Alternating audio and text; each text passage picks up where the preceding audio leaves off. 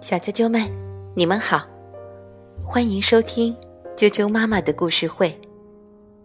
我是哀酱妈妈，今天给大家带来的故事名字叫做《女巫科尔纳杜耶》，由法国的皮埃尔·贝特朗文，法国的马加利·伯尼奥尔图，任蓉蓉审译，外语教学。于研究出版社出版。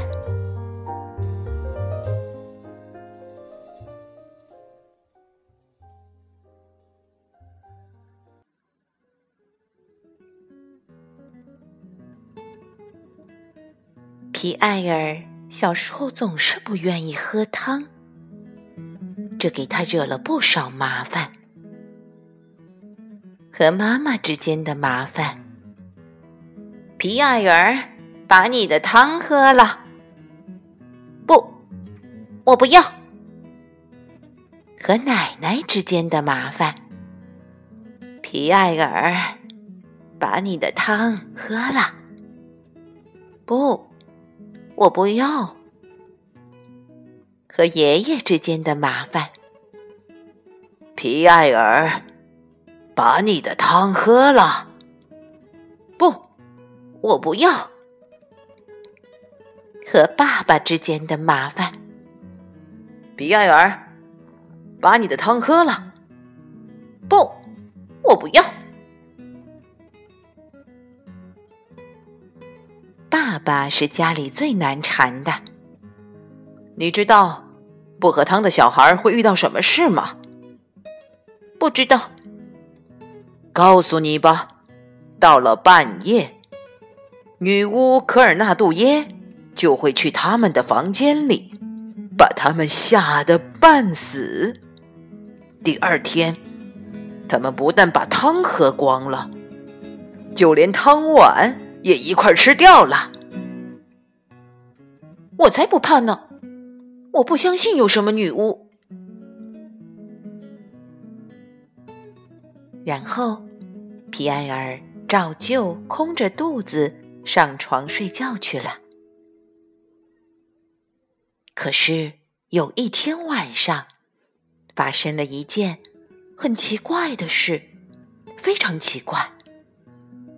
皮埃尔房间里大衣柜的门“吱扭”一声打开了。皮埃尔打开了床头灯，他长得很丑，身上有一股难闻的味道。下巴上还长着胡子，她就是女巫科尔纳杜耶。嘿，小家伙，听说你不喜欢喝汤？是的，我不喜欢。你知道我怎么对付你这样的小孩吗？知道，嗯，爸爸跟我说过。可我不在乎，我一点都不害怕。还有，你很臭。什么？你的肚子真大。你你说什么？你的鼻子像螺丝刀。你你你你敢再说一遍？科尔纳杜因很生气，他抓过一条被子，一口吞了下去。然后，他开始变大。他的头很快就顶到了房间的天花板上。现在，戴眼镜的小蚊子，你害怕了吗？我才不怕你呢！你闻起来像格鲁耶尔干酪。什么？哦，不对，像卡门贝尔干酪。你说什么？像我爸爸的臭袜子！你你敢再说一遍？科尔纳杜耶气得脸色发青，他继续变大，把天花板都顶破了。他拿起房顶上的瓦片，使劲儿搅了起来。现在，你这个蚂蚁粪似的小不点儿，害怕了吧？我才不怕你呢！你的屁股可真不小。什么？你的舌头像一条恶心的蛇。你，你说什么？你的鼻子就像长满了蚯蚓一样。你，你再敢说一遍？这时，科尔纳杜耶已经气得满脸通红了。他继续变大，变大，他越长越高，一直长到了云彩里。他吃了一朵云彩，就像吃棉花糖一样。然后他弯下腰，想拿走皮埃尔的玩具。皮埃尔说：“住手！你这个臭女巫，别碰我的玩具！”哈哈哈哈！现在你得意不起来了吧？你听着，如果你不喝汤，我就吃掉你的玩具。可是，女巫。我把汤勺藏起来了。你把它藏哪儿呢？在我的袜子里。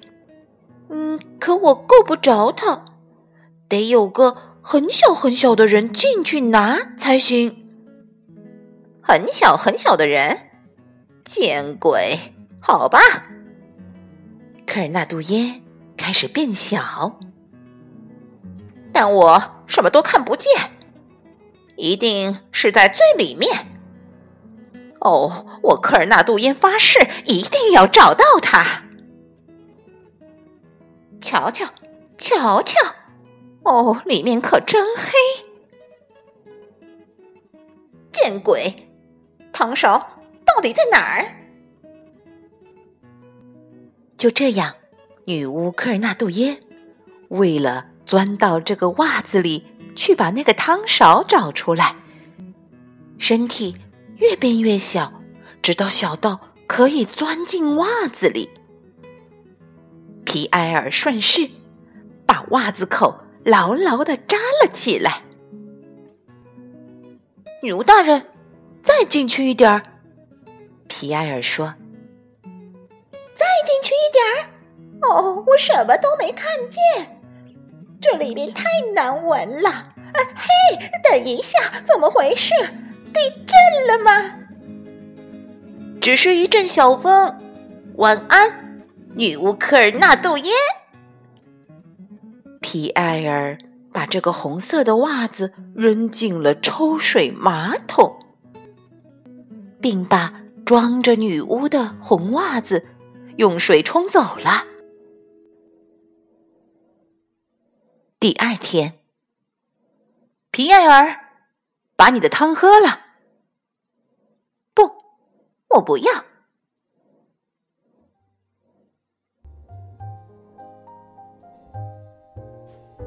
小啾啾们，女巫科尔纳杜耶就讲到这儿。女巫，女巫，女巫，你究竟听过多少种女巫的故事呢？当然，女巫肯定是和魔法相关联的。要是没有魔法，女巫就一点儿都不可怕了。而皮埃尔呢？他用自己的勇气和机智战胜了女巫。